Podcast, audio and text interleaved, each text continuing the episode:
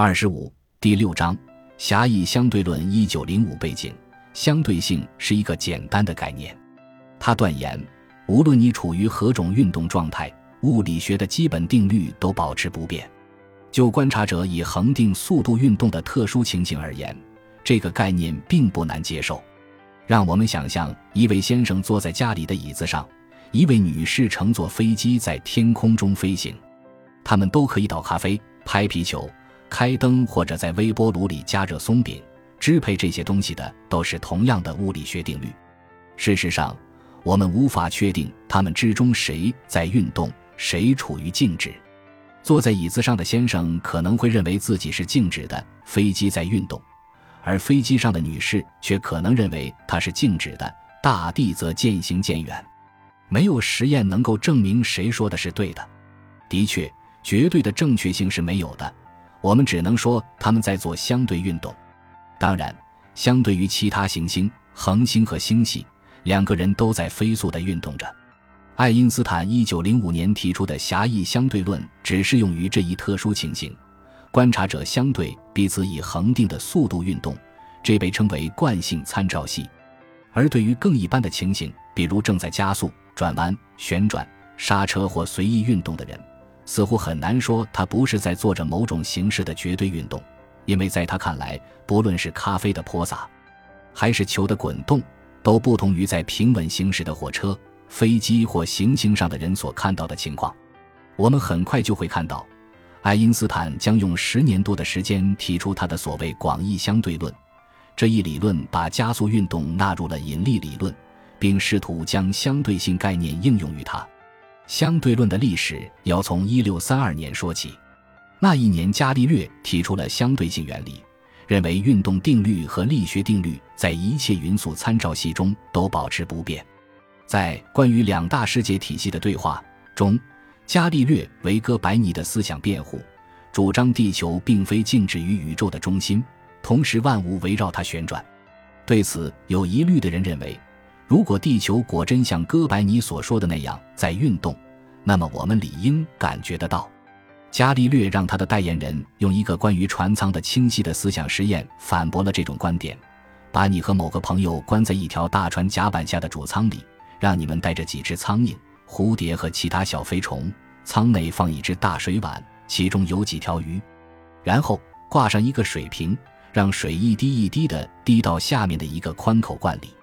船停着不动时，你留神观察，小虫都以相等的速度朝着舱内各个方向飞行，鱼朝各个方向游动自如。水滴滴进下面的罐中，你把任何东西扔给你的朋友时，只要距离相等，朝这一方向不必比另一方向用更多的力。你双脚齐跳，无论朝哪个方向跳过的距离都相等。当你仔细地观察这一切之后，再使船以任何速度前进。只要运动是匀速，也不忽左忽右的摆动，你将发现所有上述现象都没有丝毫变化。你也无法根据其中任何一个现象来断定船到底是在运动还是静止不动。这是对相对性的绝佳描述，至少阐明了相对性原理如何运用于彼此以恒定速度做相对运动的系统。在伽利略的船上，要想彼此交谈并不困难。因为承载声波的空气正在和船舱中的人一起缓缓移动。类似地，如果有乘客将小石子丢进一碗水中，那么泛起涟漪的方式将与碗在岸上保持静止时相同。因为此时传播涟漪的水正在和包括碗在内的船舱中的所有东西一起缓缓移动。在经典力学的框架下，声波和水波很容易解释，它们只不过是在介质中行进的一种扰动。这就是为什么声波不能在真空中传播，却可以在空气、水和金属中传播的原因。例如，通过压缩和稀释空气，声波在室温空气中穿行的速度大约为每小时七百七十英里。在伽利略的船舱里，声音和水的表现与在岸上完全一样，因为船舱中的空气、碗里的水以及乘客都在以相同的速度运动。然而，倘若你登上甲板，观察大海中的波浪，或者根据远方水艇的喇叭里传出的声音来测量声速，那么水波和声波朝你涌来的速度将取决于你如何相对于传播它们的介质运动。换句话说，波浪朝你涌来的速度将取决于你在水中靠近或远离波源的速度。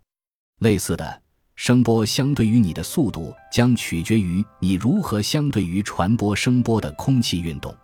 这些相对速度需要叠加在一起。想象你正站在海面上。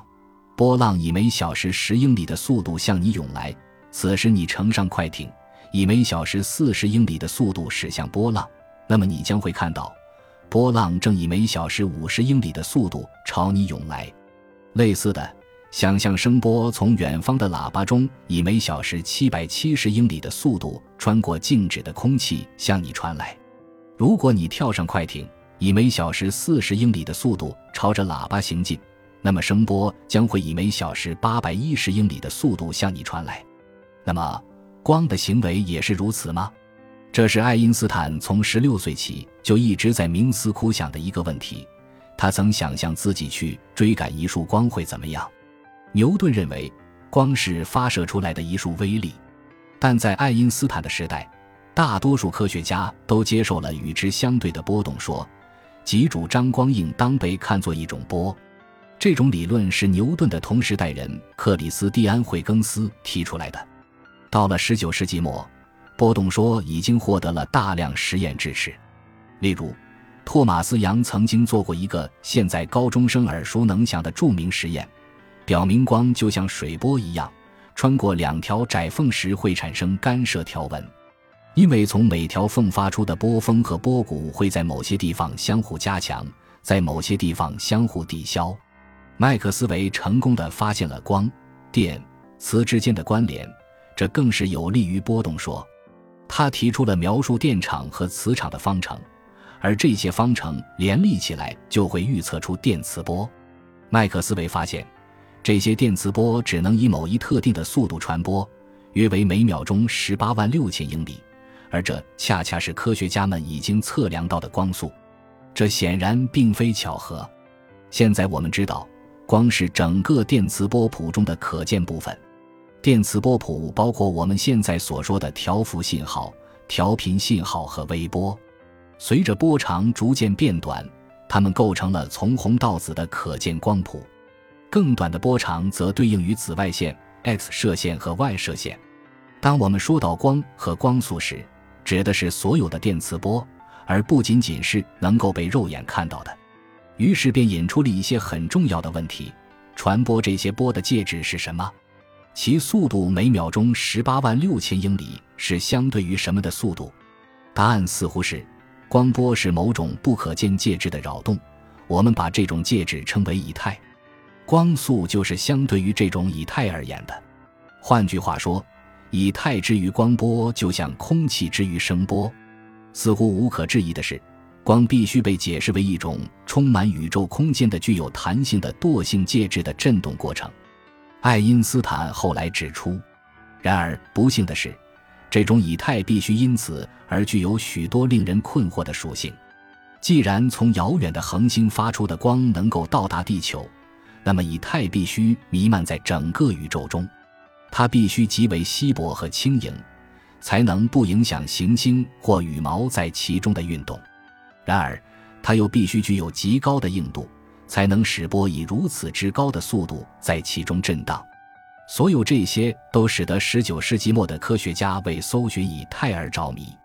倘若光果真是一种在以太中震动的波，那么，假如你朝着光源穿过以太，你将会看到波以更快的速度经过你。科学家们设计出了各种天才实验来检测这种差别。关于以太的各种假设都派上了用场，他们寻找的以太似乎是不动的，地球在其中自由穿行。地球就好像在一团黏糊糊的东西里拖曳着以太的一部分前行，一如地球作用于自身的大气。他们甚至还考虑了一种不大可能的情况，即地球是唯一相对于以太静止的东西，宇宙中的任何其他物体，包括其他行星、太阳、其他恒星。也许还有长眠于地下的可怜的哥白尼，都在飞速旋转着。一八五一年，法国物理学家伊波利特·斐索做了一个实验，爱因斯坦后来称他对于狭义相对论意义重大。斐索试图测量运动介质中的光速，他用成角度放置的半度银镜将光束分开，使一部分光顺水前进，另一部分光逆水前进，然后再使两部分光重新汇合。如果某一部分光需要的时间更长，那么它的波峰和波谷就会与另一束光不再同步。通过观察这两束光重新汇合时所产生的干涉纹样，实验者就能判断这种情况是否已经发生。1887年，迈克尔孙和莫雷在克利夫兰做了另一个更为著名的实验，他们设计了一个带有两个光壁的精巧装置，同样是将一束光分开。其中一部分沿地球运动方向发射到壁尾的镜面并反射回来，另一部分沿着与地球运动垂直的方向发射到壁尾的镜面并反射回来。然后通过分析这两部分光重新汇合时所产生的干涉纹样，就可以看到逆着假想的以太风前进的光是否要花费更多时间。然而，无论是什么样的实验，无论对以太行为做何种假设。人们都无法检测到这种神秘的东西。不管任何物体以任何方式运动，所观察到的真空中的光速都完全一样。于是，科学家们不得不带着尴尬，转而解释为什么以太存在着，却又无法在任何实验中被检测出来。十九世纪九十年代初，荷兰理论物理学家洛伦兹和爱尔兰物理学家乔治·菲茨杰拉德各自独立提出了一个假说。